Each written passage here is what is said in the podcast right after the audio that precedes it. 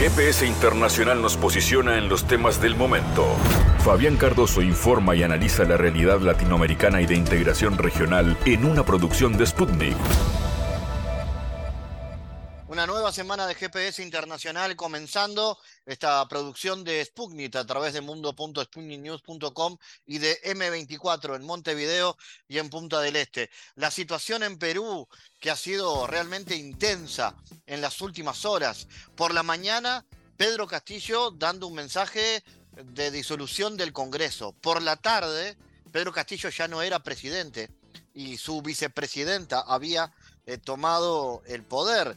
Dina Boluarte, quien es ahora la eh, presidenta de Perú, pero que ha sido eh, presionada por el sistema político del país para convocar a elecciones para abril del año 2024. Mientras tanto, se están dando enfrentamientos y situaciones bastante eh, violentas de tensión en las calles, sobre todo de la capital, Lima. Vamos a intentar explicar esta situación que ha sido realmente difícil, muy delicada, muy compleja a nivel político, diría en los últimos años, de permanente inestabilidad en Perú. El periodista chileno eh, Raúl Martínez nos dará su visión y también para conocer cómo impactó esta noticia del otro lado de la cordillera, en Chile. ¿Qué ha dicho el presidente chileno Gabriel Boric de la situación de su país vecino? ¿Cómo puede repercutir esto en la región?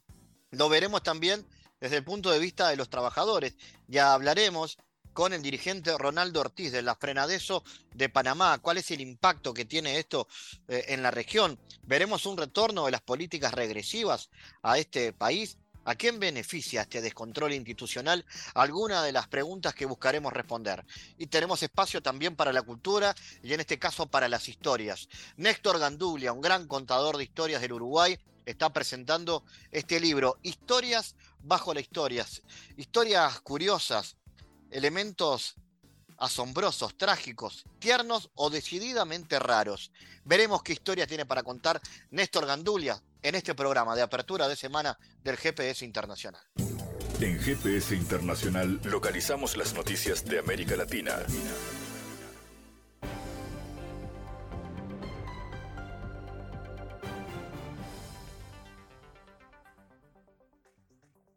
Nueva semana con noticias, a pesar de que Rusia es objeto de sanciones por parte de Occidente desde el inicio de la operación militar en Ucrania, Moscú fortalece alianzas para eludir las restricciones.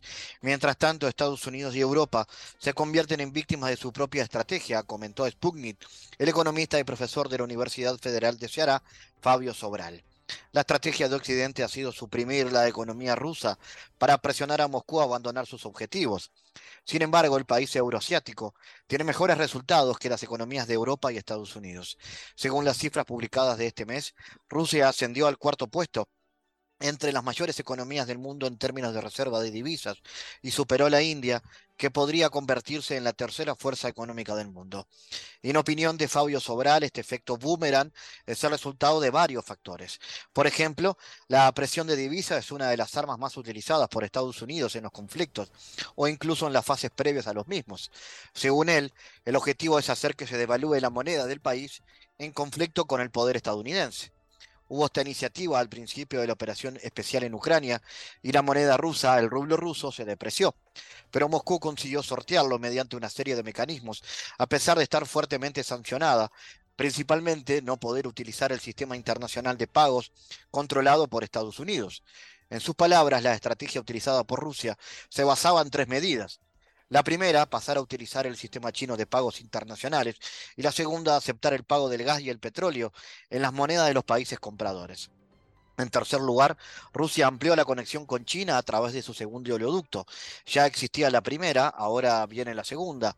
Incluso destinando el gas que iba a Europa a satisfacer las compras chinas, también se firmaron acuerdos con la India. El gobierno de Reino Unido solicitó la ayuda de los militares en el transporte de pacientes durante las huelgas que los empleados de las ambulancias planean celebrar a finales de diciembre. La semana pasada, el sindicato británico GMB informó que más de 10.000 empleados de ambulancias en Inglaterra y Gales votaron a favor de llevar a cabo huelgas el 21 y el 28 de diciembre por la inflación. El periódico Times informa entonces que las autoridades podrían pedir a los militares que ayuden en los hospitales y el presidente del gobernante Partido Conservador confirmó que el gobierno estaba considerando esta posibilidad. El gobierno solicitó oficialmente a las Fuerzas Armadas que ayuden al sistema de salud, ya que las huelgas afectarían el trabajo de los servicios. Según el medio, actualmente los militares no se están capacitando para conducir las ambulancias. Se espera que 600 militares ayuden como conductores de ambulancias y 150 más presten otro tipo de apoyo al sistema sanitario. Además, añade el canal, el 12 y el 14 de diciembre se celebrarán reuniones del Comité de Emergencia Cobra con el objetivo de discutir planes para mitigar el impacto de las huelgas. El gobierno argentino enviará al Congreso un proyecto de ley para que sean regularizados ante el fisco activos financieros, propiedades, tenencias en moneda extranjera y otros bienes que están en el país o en el exterior. La medida establece un régimen simplificado para las tenencias de moneda local o extranjera. El proyecto se llama Esterilización el proyecto se llama Historialización del ahorro argentino para sostener el cumplimiento y la cancelación de la deuda con el Fondo Monetario Internacional, según el borrador al que accedió Sputnik. El Ejecutivo de Alberto Fernández tiene previsto destinar un 20% de los fondos que se recauden a pagar el Fondo Monetario Internacional parte del crédito de 44 mil millones de dólares que el organismo multilateral concedió a la gestión anterior entre 2018 y 2019. La norma establecerá tres fechas para repatriar los bienes regularizados, con una alícuota preferencial para cada caso, 31 de marzo, 30 de junio y 30 de septiembre. La medida establece un régimen simplificado para las tenencias de moneda local extranjera que se oficialicen y cuyo monto no supere el 35% del ingreso anual, promedio de los últimos tres periodos fiscales, con un tope de hasta 50 mil dólares. La Unión Europea revocará la licencia de difusión de tres canales televisivos rusos en el territorio de sus Estados miembros, informó el periódico digital El Observer. Precisó que un total de 144 individuos rusos, entre ellos varios presentadores, escritores y un cantante, forman parte del borrador de las nuevas listas negras. Tres cadenas rusas, NTV, Rosilla 1 y REN-TV, tendrán revocadas sus licencias de emisión en países de la Unión Europea, publicó este diario. Según el medio, que cita a los documentos correspondientes del bloque comunitario, estos canales están involucrados en distorsionar y manipular de manera grave los hechos para justificar la guerra contra Ucrania y desestabilizar a los países de la Unión Europea, constituyendo una amenaza significativa y directa para el orden público y la seguridad de la Unión.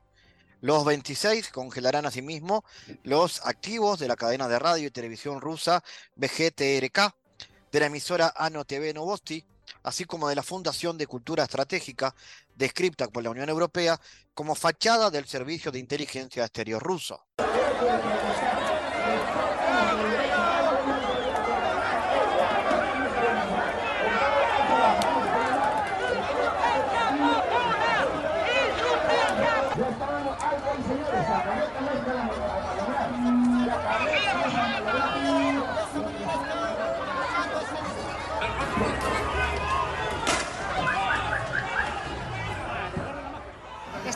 Acá presentes para poder verificar de manera personal la evolución de la niña Abril que la han traído ayer de Andahuaylas.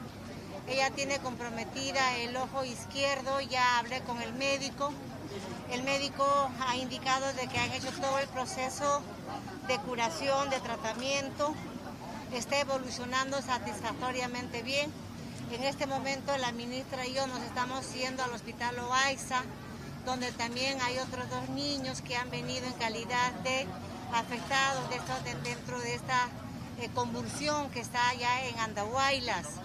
Yo quiero, y luego nos vamos al hospital del niño para visitar también a los otros tres niños que allá están hospitalizados. Yo quiero hacer un llamado a mis hermanas y hermanos de Andahuaylas. Calma, calma por favor. Esta situación que está enlutando al país nos congoja a toda la familia peruana. Yo soy madre de dos hijos y no quisiera estar pasando por esta situación donde nuestros seres queridos están falleciendo. Yo había dado las indicaciones a la policía de no usar ninguna alma letal, ni siquiera perdigones de goma. Ya he dado las instrucciones necesarias al ministro del Interior para individualizar a las personas que hayan hecho uso de estas armas que están dañando a nuestras hermanas y a nuestros hermanos. En cuanto se individualice, estará cayendo el peso de la ley que corresponda. Pero también hemos conversado con la fiscal de la Nación para que, con el Ministerio Público, perdón, para que pueda inmediatamente habilitar allá la fiscalía para identificar a las personas que estuviesen llamando a hacer este tipo de actitudes por encima de los derechos de protesta.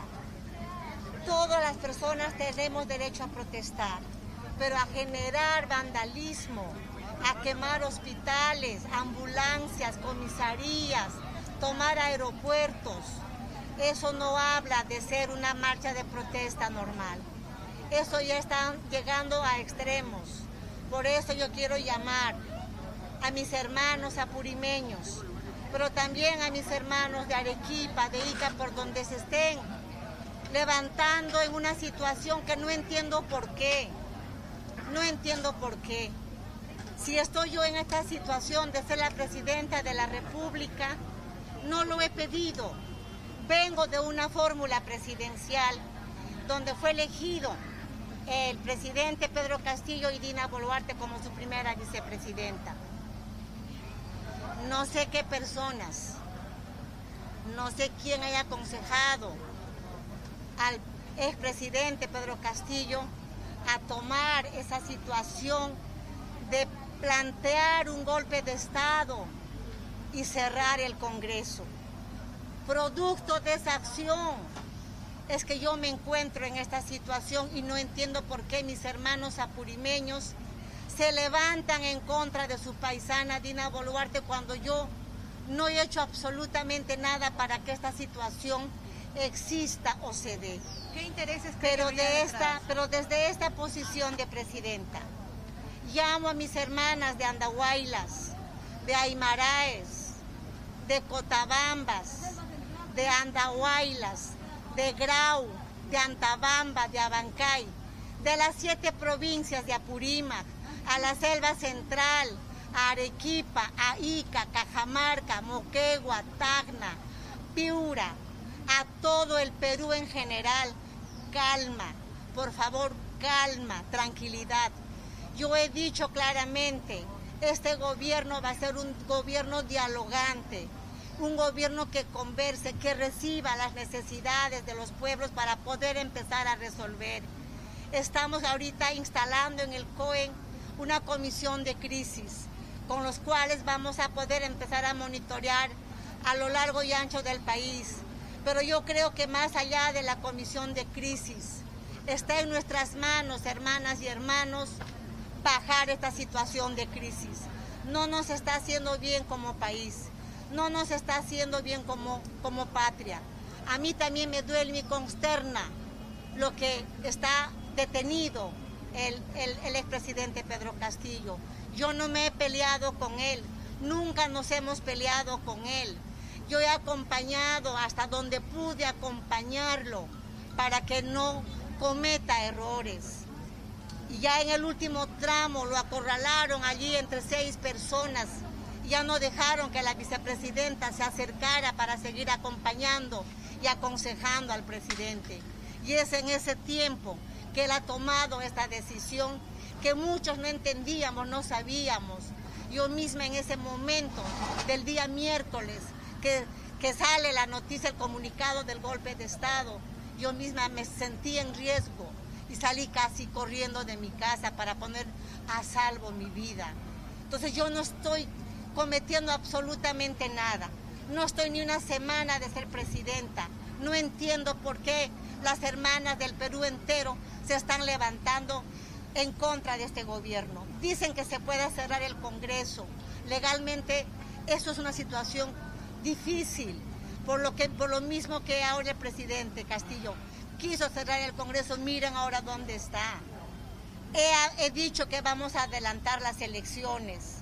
Si bien es cierto conforme el cronograma, que no lo manejo yo, lo maneja el Congreso, se, dijo que hasta el 2024, pero igual ya estoy sacando una cita con la Comisión de Constitución para que con ellos podamos acortar los plazos. Este gobierno de Dina Boluarte será un gobierno de transición para llamar a la calma, para llamar al diálogo, para trabajar juntos, para que en este tiempo de transición podamos resolver los problemas que no se han resuelto. El agua, por ejemplo, allá en Apurímac, el tema del agro en Apurímac, el tema de la sequía, no solamente en Apurímac, sino en Puno, Juliaca, Arequipa, Moquegua. Se están muriendo, yo lo sé, las vicuñas por falta de agua. Pero si a esto le agregamos zozobra, si a esto le agregamos este tipo de protestas, entonces, ¿cómo podría yo atender aquellas situaciones sumamente urgentes y necesarias para resolver los temas del país? Ayúdenme, por favor, hermanas de, de, Andahuaylas, de Apurímac, de Arequipa, de todo el Perú, a calmar. Calmémonos.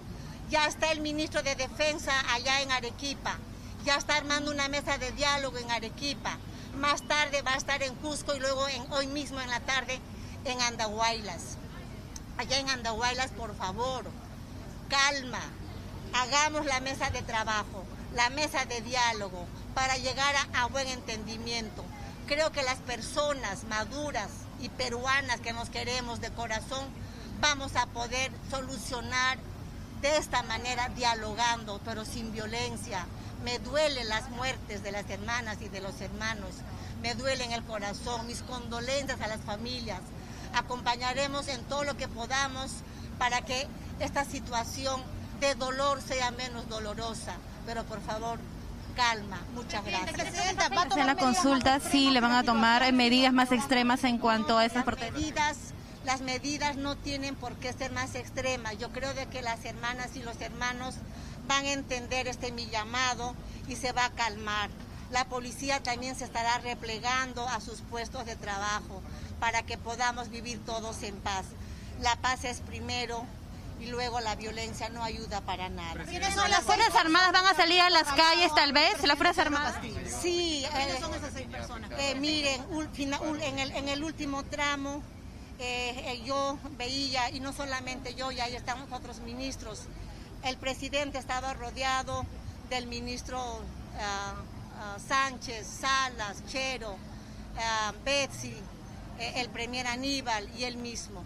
Ellos han estado allí y para mí fue tremendamente sorpresa, inclusive el planteamiento de la cuestión de confianza, con la cual no he estado de acuerdo, por eso que yo no firmo el acta, porque yo notaba que esto no tenía asidero constitucional.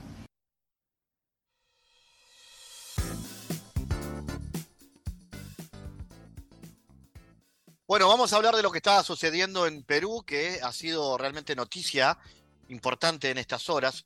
Lo último es que un grupo de manifestantes han tomado las instalaciones del aeropuerto de Arequipa para exigir la salida de la presidenta designada Dina Boluarte.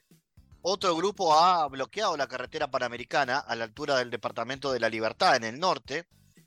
Recordemos, este 7 de diciembre Dina Boluarte ha juramentado como presidenta de Perú y presentó a su nuevo gabinete.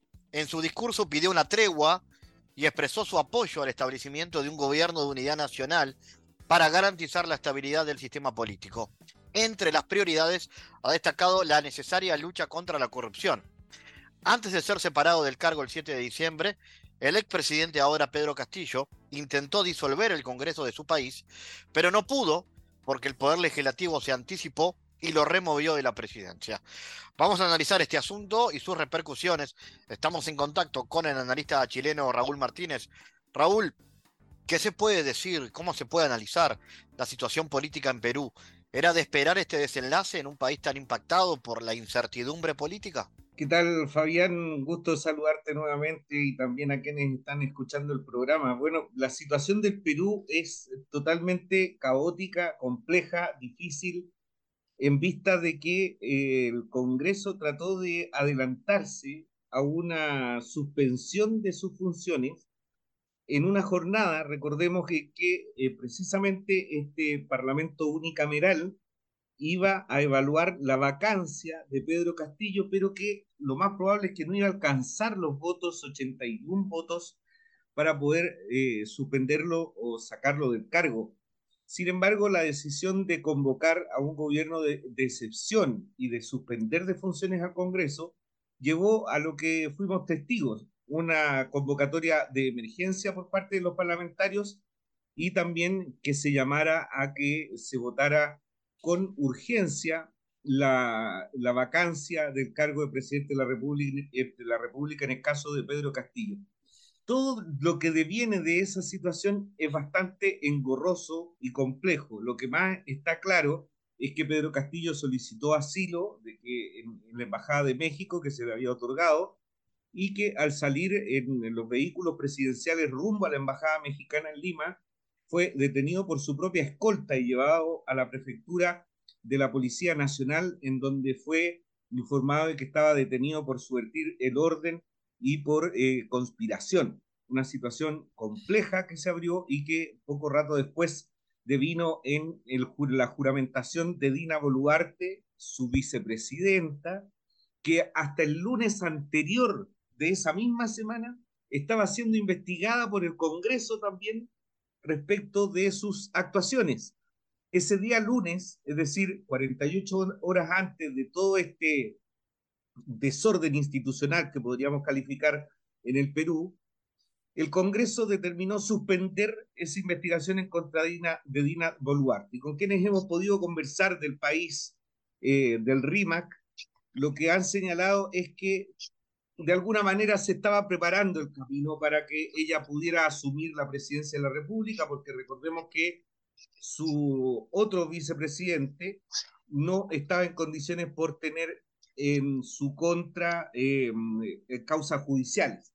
Por lo tanto, eh, era una situación compleja en la que se estaba envuelta el Perú, pero que viene sucediendo desde el año 2017. Recordemos que cuando Keiko Fujimori le declara la guerra a Pedro Pablo Kuczynski, que posteriormente fue vacado en el cargo, eh, precisamente por eh, situaciones de corrupción y finalmente se han sucedido una serie de presidentes de la República que uno tras otro, pocos van terminando eh, sus, su, su, periodo y son vacados por parte del Congreso y terminamos en esta situación en donde el presidente Pedro Castillo, electo por la mayoría popular, en una elección que siempre fue cuestionada por la derecha y por los sectores más ligados al fujimorismo, eh, buscaron la desestabilización de un gobierno que eh, lo que estaba planteando era reformas sociales, pero que ha sido acusado de caer en una corrupción básica, eh, muy, muy infantil, y que finalmente lleva a esta situación, a esta crisis institucional que, como tú dices, está llevando a que la gente ocupe el terminal aéreo de Arequipa y también bloqueos de ruta eh, y una actuación muy, muy violenta por parte de la policía en contra de los manifestantes, que se pueden ver eh, imágenes en redes sociales, incluso con personas eh, fallecidas y también con parte de sus extremidades heridas, producto del lanzamiento de proyectiles por parte de las fuerzas del orden del Perú. ¿Qué se puede decir, Raúl, de eh, las causas de esto. Es una permanente inestabilidad ¿no? institucional que ha tenido eh, Perú. ¿Y cuánto esto puede afectar también a, la región, al resto de los países? Fíjate que hoy día Atilio Borón, en la radio Universidad de Chile, de acá de Santiago, hablaba respecto de los golpes de Estado que se fueron sucediendo en América Latina, ya no con el carácter sangriento que conocimos durante los años 60, 70, sino que con el objetivo de sacar del cargo a los presidentes de la República. Manuel Zelaya en Honduras, que está absolutamente apartado de la vida política, Rafael Correa, que se le han presentado decenas de acusaciones judiciales por su actuación como presidente de la República y que lo tienen sin poder participar de la vida política del Ecuador en su momento lo que ocurrió con eh, Lula da Silva, que hoy día vuelve a ser el presidente de la República de Brasil, pero luego de una intensa batalla judicial, dejan fuera del escenario político brasileño a Dilma Rousseff. Es decir, hay una serie de situaciones que concluyen, en particular en Argentina, ahí al ladito de ustedes, con la eh, vicepresidenta eh, Cristina Fernández, expresidenta de la República Argentina. una situación que se viene dando y se viene repitiendo, digo, no, repito, no con esta característica sangrienta, sino que colocando a gobiernos que son más cercanos principalmente a los intereses de los Estados Unidos. Y lo que finalmente esto hace es colocar en riesgo a la democracia en la región, porque finalmente se está interviniendo en la institucionalidad y también en lo que ha planteado el pueblo como es la necesidad de dirigir y elegir a sus propios dirigentes. Lo que pasa en el Perú es una nueva manera también de eh, sacar al presidente, pero con un ingrediente extra, que es que el presidente de la República del Perú tiene muy poco respaldo constitucional, a diferencia de lo que tiene el Congreso, que puede conseguir una investigación para colocar en vacancia el cargo y designar al presidente de la República a hacer contubernios y acuerdos que le permita colocar en el Palacio Pizarro, en la sede de gobierno en Lima, a los que son más eh, proclives a permitirles que continúen los negocios con las grandes empresas, que continúen los negocios con aquellas transnacionales que están eh, sacando las riquezas del Perú y que mantienen a ese país que es muy rico en recursos naturales, en una de las eh, situaciones de más pobreza en la región, considerando incluso los problemas de retraso en materia educacional, en materia de salud pública. Lo pudimos ver durante la crisis del COVID-19, que Perú sufrió mucho respecto de la pandemia y, por supuesto, y no es menor tampoco, en materia de avance de igualdad de derechos en materia de género y también de reconocimiento de la comunidad LGTBI. Por lo tanto, eh, esto está significando un retraso no solamente para el Perú, que es un país importante en América Latina, sino que hay que ver cómo estas fórmulas que se han aplicado durante los últimos 20 años ya en nuestra región se están repitiendo para poder sacar a aquellos gobernantes democráticos y populares que lo que buscan es mejorar las condiciones de vida del pueblo. Una situación compleja que obviamente eh, tiene impactos en la región y que eh, permanentemente están surgiendo novedades. De hecho, en estas horas han algunas, se han dado algunos otros hechos. Eh, ¿Cuáles han sido las repercusiones en Chile? ¿Se podrían esperar mayores flujos de migrantes como consecuencia? ¿Cómo ha reaccionado el gobierno de Gabriel Boric al respecto? En, el, en, lo declarativo, Fabián, el gobierno chileno inicialmente emitió una declaración en el momento en que el presidente Castillo había llamado, había convocado al cierre del Parlamento, eh, diciendo que lo más importante era que eh, la, la, situación se resolviera por los causas democráticos y posteriormente hizo otra declaración eh, señalando de que esta, este, esta salida de Pedro Castillo tenía, no, no debía significar al mismo tiempo un, un recrudecimiento de la represión ni de la violación a los derechos humanos, algo que estamos viendo que está ocurriendo por parte de las fuerzas del orden en estas horas de manifestaciones en diferentes puntos del Perú.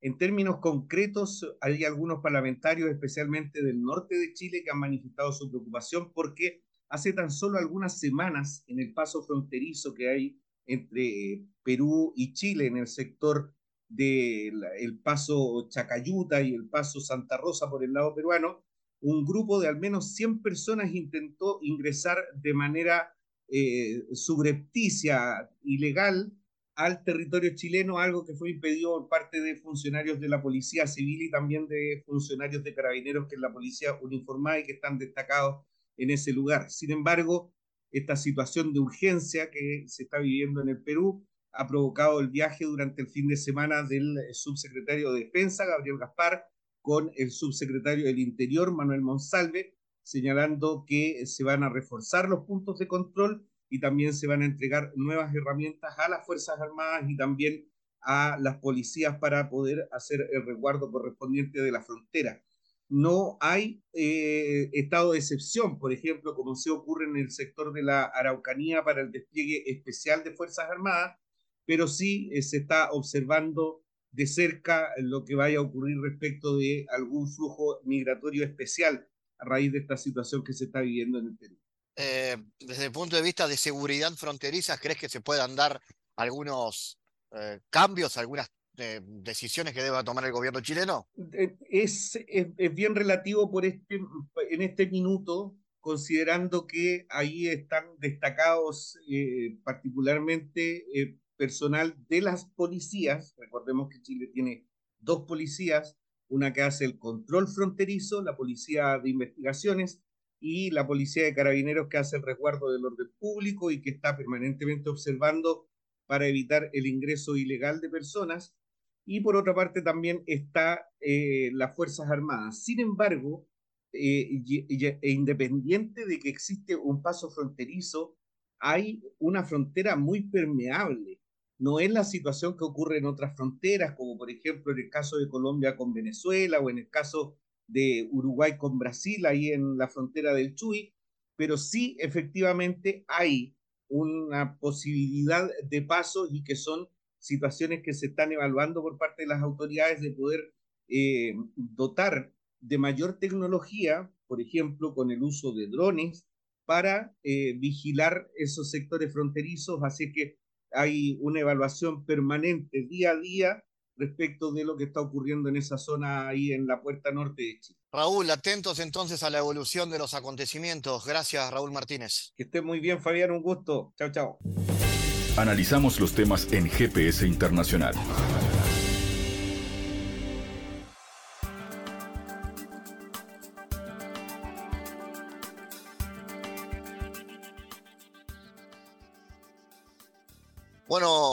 Atentos a lo que está sucediendo en Perú en estas horas. La fiscal general Patricia Benavides interpuso una denuncia constitucional contra el expresidente Pedro Castillo por el delito de rebelión, entre otros, al intentar disolver el Congreso este miércoles 7. Interpongo denuncia contra José Pedro Castillo Terrones en su condición de presidente de la República como presunto coautor del delito contra los poderes del Estado y el orden constitucional en la modalidad de rebelión, indicó la fiscal. Asimismo, Benavides acusó al exmandatario de ser coautor del presunto delito de conspiración, así como autor de los presuntos delitos de abuso de autoridad y grave perturbación de la tranquilidad pública. El 7 de diciembre Castillo intentó disolver el Congreso y establecer un gobierno de excepción. Todas las instituciones del Estado rechazaron la medida anunciada eh, por el jefe de Estado, calificándola como un quiebre del orden constitucional un golpe de Estado. Luego del intento fallido de Castillo, el Congreso le destituyó por incapacidad moral permanente para ejercer el cargo. Posteriormente, y por sucesión constitucional, el Parlamento nombró como nueva jefe de Estado a la entonces vicepresidenta Dina Boluarte. Para continuar analizando este asunto, estamos en contacto con el activista social panameño Ronaldo Ortiz. Ronaldo, cuéntanos, ¿cómo analizas las implicaciones políticas y sociales de esta crisis que vive Perú y cómo afecta la destitución de Castillo a la clase trabajadora? Pues saludos, un placer siempre estar con ustedes y agradecerles. Claro, eh, las implicaciones políticas no son más nada que eh, un Estado está secuestrado por un sector, una clase social de la derecha más recalcitrante del continente, que, que diciendo ser demócratas no acepta la democracia, no acepta que hubo unas elecciones donde sale electo presidente Pedro Castillo y que no lo dejaron gobernar. Desde el día, desde, desde el segundo uno, puede decirse, que no han dejado, no dejaron gobernar al presidente Castillo y e hicieron todas sus maniobras para que se diera lo que ahora estamos analizando. Eso quiere decir que esas implicaciones políticas y sociales son, son el resultado de, todo un sistema, ¿no? Toda una forma de, controlar el Estado desde ese sector de la ultraderecha, la oligarquía y los sectores de poder de, económicos de Perú y que tienen su efecto más, más difícil en estos momentos también, ¿no?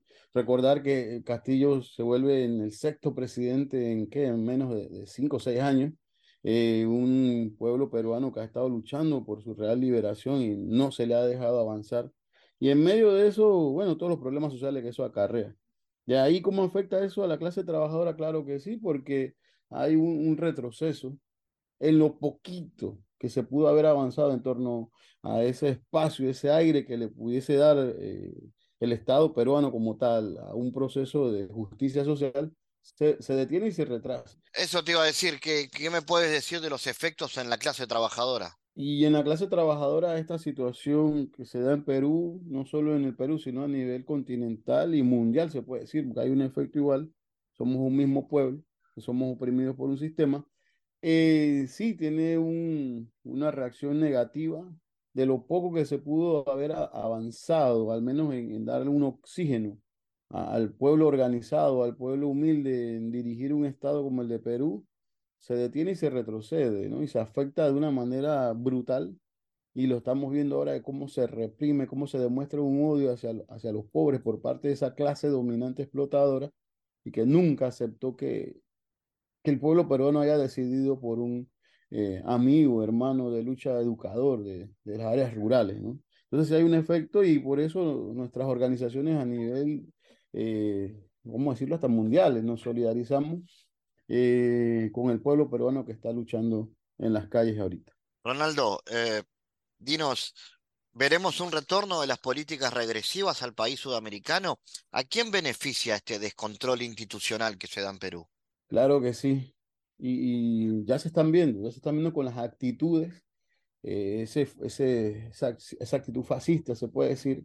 Hemos escuchado ya de manera preocupante cómo el, el que se encarga del aparato de seguridad y represión del, del Estado peruano, uno de los generales de la policía, hablando de que van a tener que elevar los niveles de represión.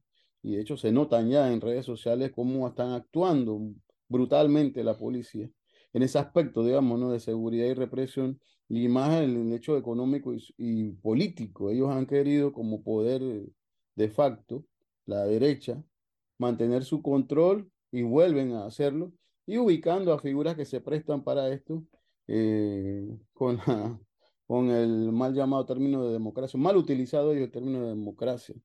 Y eso también al final nos motiva a, a decir claramente que tenemos que definir una forma de, hacer la denuncia y hacer claramente lo que tenemos como organizaciones sociales.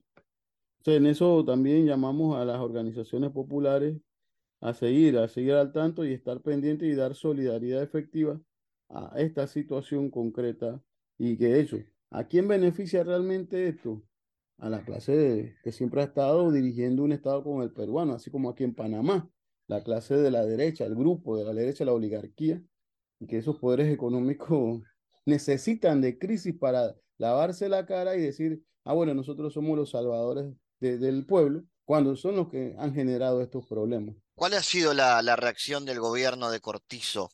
Eh, ¿Por qué el presidente panameño festejó la destitución de un presidente democráticamente electo como Castillo. Cortizo y el gobierno del Partido Revolucionario Democrático, que de revolucionario no tiene nada y de democrático mucho menos, celebra de inmediato esta situación porque son parte de esa misma clase, de ese mismo sector de poder, porque al final ellos representan los intereses también de, del gobierno imperialista de Estados Unidos, porque tenemos que tener eso en claro. Todo esto no sucede de manera fortuita, todo esto está organizado. El continente, en ese segundo momento de, de retorno de sectores progresistas y de justicia, de luchadores de justi por la justicia social, eh, a los gobiernos, eh, ve, ve nuevamente la arremetida de la ultraderecha y Cortizo, reitero, como parte de ese sector, eh, celebra, celebra y que nosotros no nos sorprenda aquí en Panamá, por cómo también eh, nos reprimió, nos persiguió en este último momento de lucha que tuvimos a mediados de este 2022. Y por eso hacemos el llamado de atención a la comunidad internacional y que también aprovecho que cuando se ponen los mapas de, de cómo están los gobiernos, si son de centro, de derecha o de izquierda, el gobierno panameño es de ultraderecha y eso lo representa. Entonces, lo que sucede allá en, Perú y que festeja la ultraderecha en, en Perú, en Panamá se festeja por el parte de Cortizo porque es lo mismo. ¿Hay que estar alerta entonces ante el avance de los sectores conservadores en estos tiempos? Corre correcto, y, y, la alerta pasa por entender que se están envalentonando, que están actuando de, de todas las formas, ahora con el lawfare, con, no solo han quedado con la parte represiva directa de calle, digamos, o de persecución, eh, ya están por la parte legal, controlan el poder legislativo, controlan el poder judicial de nuestros nuestros países, obviamente el económico toda la vida. Nos toca seguir organizándonos y fortalecer la lucha y de una manera también táctica, ¿no? Utilizar las herramientas que hay para también asumir esos espacios y que no nos dejemos eh, necesariamente siempre maniatar a partir de lo que ellos conciben como democracia, ¿no? Entonces, los sectores de lucha social estamos muy al tanto de lo que sucede en Perú porque no, nos deja también una enseñanza, ¿no? De lo que no podemos hacer para eh, seguir, seguir en, en la senda de la justicia social. Ronaldo, cuéntanos cómo está la, agenda social en Panamá. ¿Se vienen movilizaciones? ¿Está eso previsto en la agenda? Claro que sí, Panamá sigue en movimiento, las organizaciones sociales, eh, de la cual frena de eso, somos parte ya en Alianza, Alianza Pueblo Unido por la Vida. En este último encuentro de dirigentes que tuvimos el fin de semana pasado, definimos acciones en el marco del recuerdo y, del, y de la lucha, de la denuncia del tema de la invasión del ejército de Estados Unidos a Panamá, que fue en 1989, y además acciones de, las gestas sociales eh, por soberanía, que fueron allá en los años 60 también. Eh, tenemos distintas acciones. Nos vamos a movilizar hacia la Embajada de, Estados Unidos aquí en Panamá para denunciar toda esta política de, de intromisión y que genera todos estos movimientos desestabilizadores en nuestros pueblos. Además, vamos a estar el 9 de enero eh, movilizándonos recordando a los héroes y mártires, estudiantes y jóvenes del pueblo, quienes lucharon por la soberanía nacional, y además iniciando el, nuevo periodo en la Asamblea Nacional de Diputados, nos vamos a aproximar en movilizaciones para seguir, seguir denunciando la política antipopular neoliberal capitalista que nos imponen los poderes de la ultraderecha y que no quieren saber del pueblo panameño solo para explotarlo. Entonces tenemos al menos tres movilizaciones masivas ya planteadas y vamos a seguir en acción porque tenemos que seguir pidiendo justicia para los pobres y que los derechos que merecemos se nos sea otorgado. Así que sí se está movilizando y llamamos a la comunidad internacional para que estemos también pendientes de estas acciones. Gracias, Ronaldo Ortiz, por estar en GPS. A ustedes, a ustedes.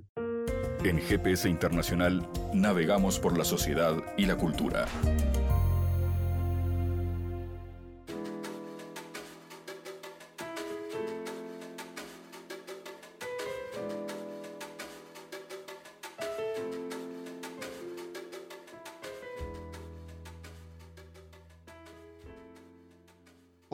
Historia no puede ser dominio exclusivo de, los historiadores, del mismo modo que en que nuestra salud no debe ser únicamente asunto de los médicos, ni la justicia cuestión de abogados.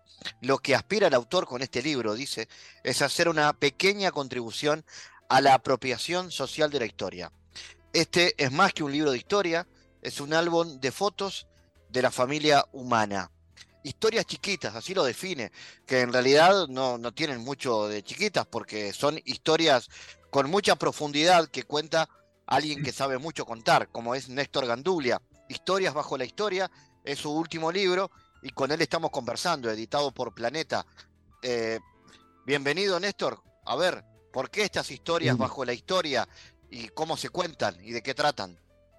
Bueno, un gustazo charlar contigo, Fabián son historias seleccionadas cuidadosamente para mostrar las patas de la sota que se esconden en el cuentito de la historia que nos hicieron en la escuela o en el liceo. Em, en muchos sentidos distintos. Eh, tiene un primer capítulo llamado Historia Escondida, en donde veinte y pico de relatos hablan sobre territorios que el relato oficial de la historia casi nunca pisa, digamos, casi nunca incurre en ello, nunca explora. No sabemos nada sobre la historia de África, por ejemplo, no sabemos nada sobre la historia de, eh, de, Oceanía, por ejemplo, continentes enteros que parecen no tener historia, haber surgido ayer. De hecho, la historia de nuestro propio continente de América parece haber empezado cuando llegaron ellos, los conquistadores europeos. Antes de eso hay cuatro o cinco páginas dedicadas a la prehistoria, es decir, a la historia precolombina, cuando en realidad sabemos que había aquí cientos de culturas sostenidas por eh, eh, millones de personas que vivían en este continente a la llegada de los, de los primeros europeos. Es decir, estas historias chiquitas no pretenden enseñar historia, entre comillas, pretenden, primero que nada, devolverle la vida, devolverle la, eh, eh, la bronca, la indignación, el entusiasmo, la ternura, todo eso que el relato de la historia parece haber despojado hasta el punto de hacer bostezar a los estudiantes en la clase. Esas son las historias eh, bajo la historia que estamos presentando ahora. Hay un segundo capítulo que se llama El Norte tampoco existe, haciendo una alusión, digamos, al conocidísimo poema de Benedetti, que justamente habla sobre eso, sobre la invisibilización del mundo del sur, digamos, por, este, por las potencias europeas que siguen narrando la historia de todos nosotros. Y es un capítulo en el que otras veintipico de historias eh, muestran de qué modo eh, la, eh, poder ver la historia desde otros puntos de vista revela la crueldad, la brutalidad que sustenta los imperios de, cualquier naturaleza. Eh, y bueno, y son historias que pondrían en graves apuros el relato épico que siempre nos llega de la historia europea, fundamentalmente, y norteamericana.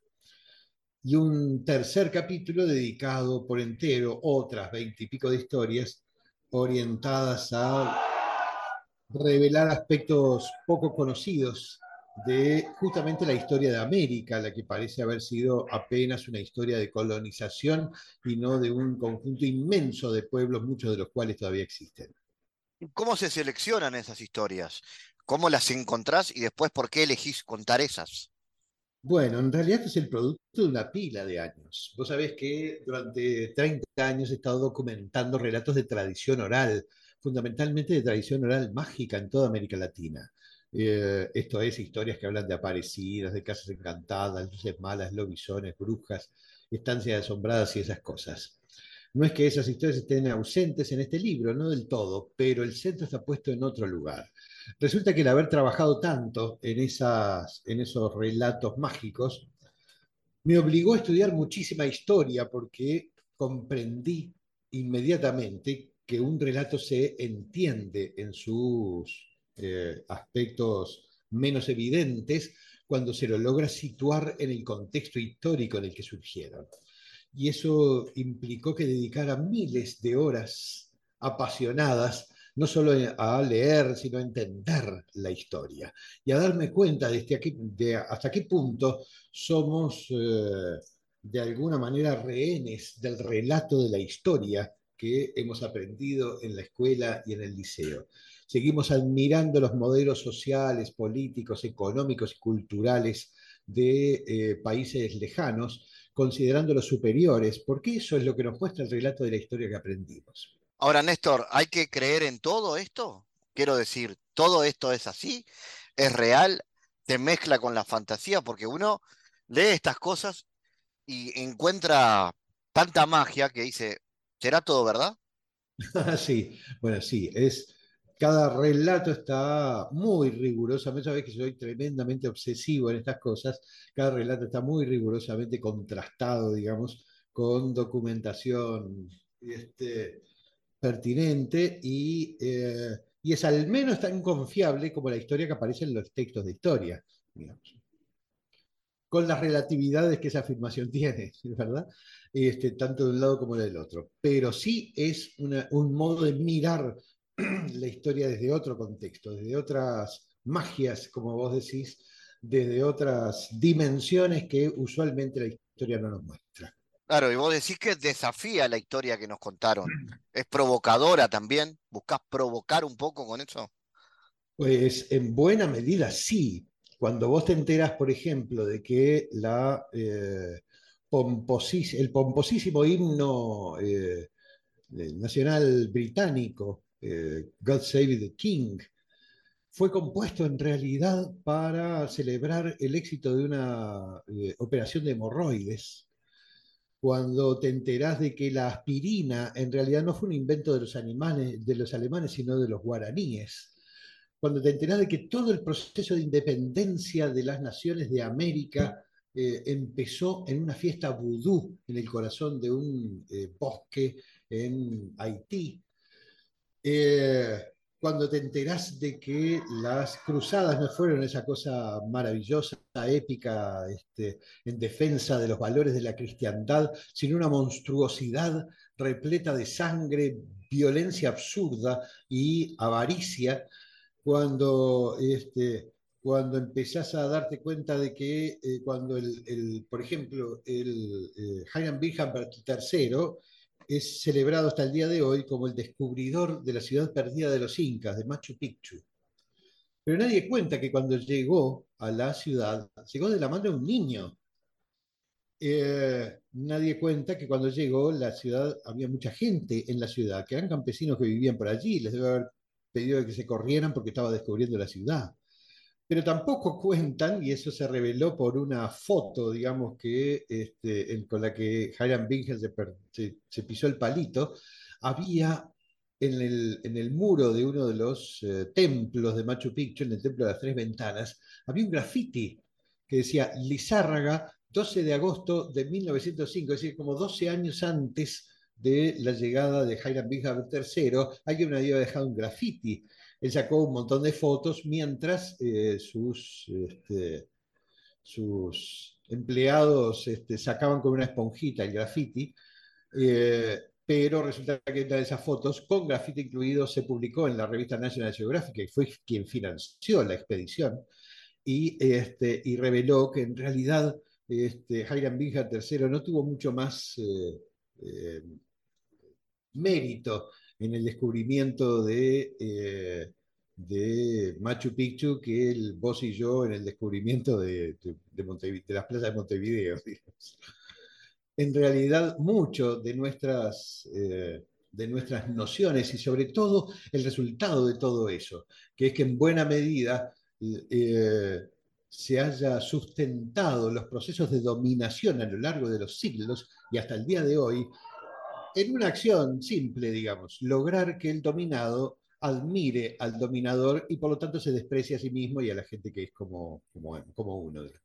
Néstor, ¿te quedaron historias afuera? ¿Vendrá otro libro? Muchísimas, muy muchísimas, una enorme cantidad.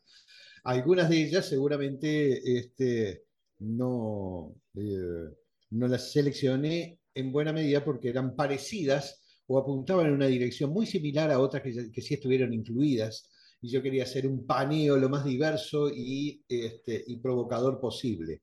Otras historias van a estar probablemente incluidas en un volumen en el futuro, no sé, es algo que todavía estoy pensando, eh, pero en realidad la historia eh, que nos muestran es un brevísimo, cortísimo sesgo del conjunto de nuestro pasado, que es infinitamente más rico y debería estar sustentando proyectos nuevos en nuestras subjetividades, en lugar de cerrarnos las puertas como el relato actual.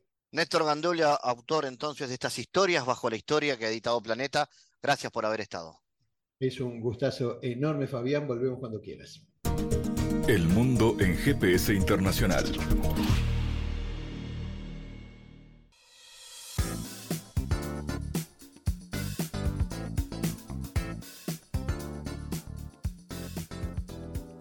En diálogos geopolíticos analizamos diversos asuntos que atañen a la política mundial, desde el abordaje de los ámbitos multilaterales de articulación política a nivel global hasta las cualidades y los propósitos de las configuraciones regionales, tanto en América Latina así como en otras regiones. Nuestro objetivo es poner foco a una gran diversidad de temas que atañen a la geopolítica en el mundo contemporáneo. Para eso vamos a recibir a Santiago Caetano, aquí en GPS. Bienvenido, Santiago. ¿Qué tal, Fabián? Continuando con lo que ha sido el foco de nuestras columnas, hoy seguiremos hablando sobre las diferentes miradas en torno a la sustentabilidad de los diversos paradigmas productivos que se plantean para mitigar los efectos del cambio climático y en ese sentido continuaremos centrándonos en las perspectivas de la bioeconomía. ¿Cuáles son las precondiciones para que este paradigma sea beneficioso para el planeta, Santiago? Bueno, algunos autores advierten que el desarrollo de la bioeconomía podría ser beneficioso para la sustentabilidad pero bajo determinadas precondiciones.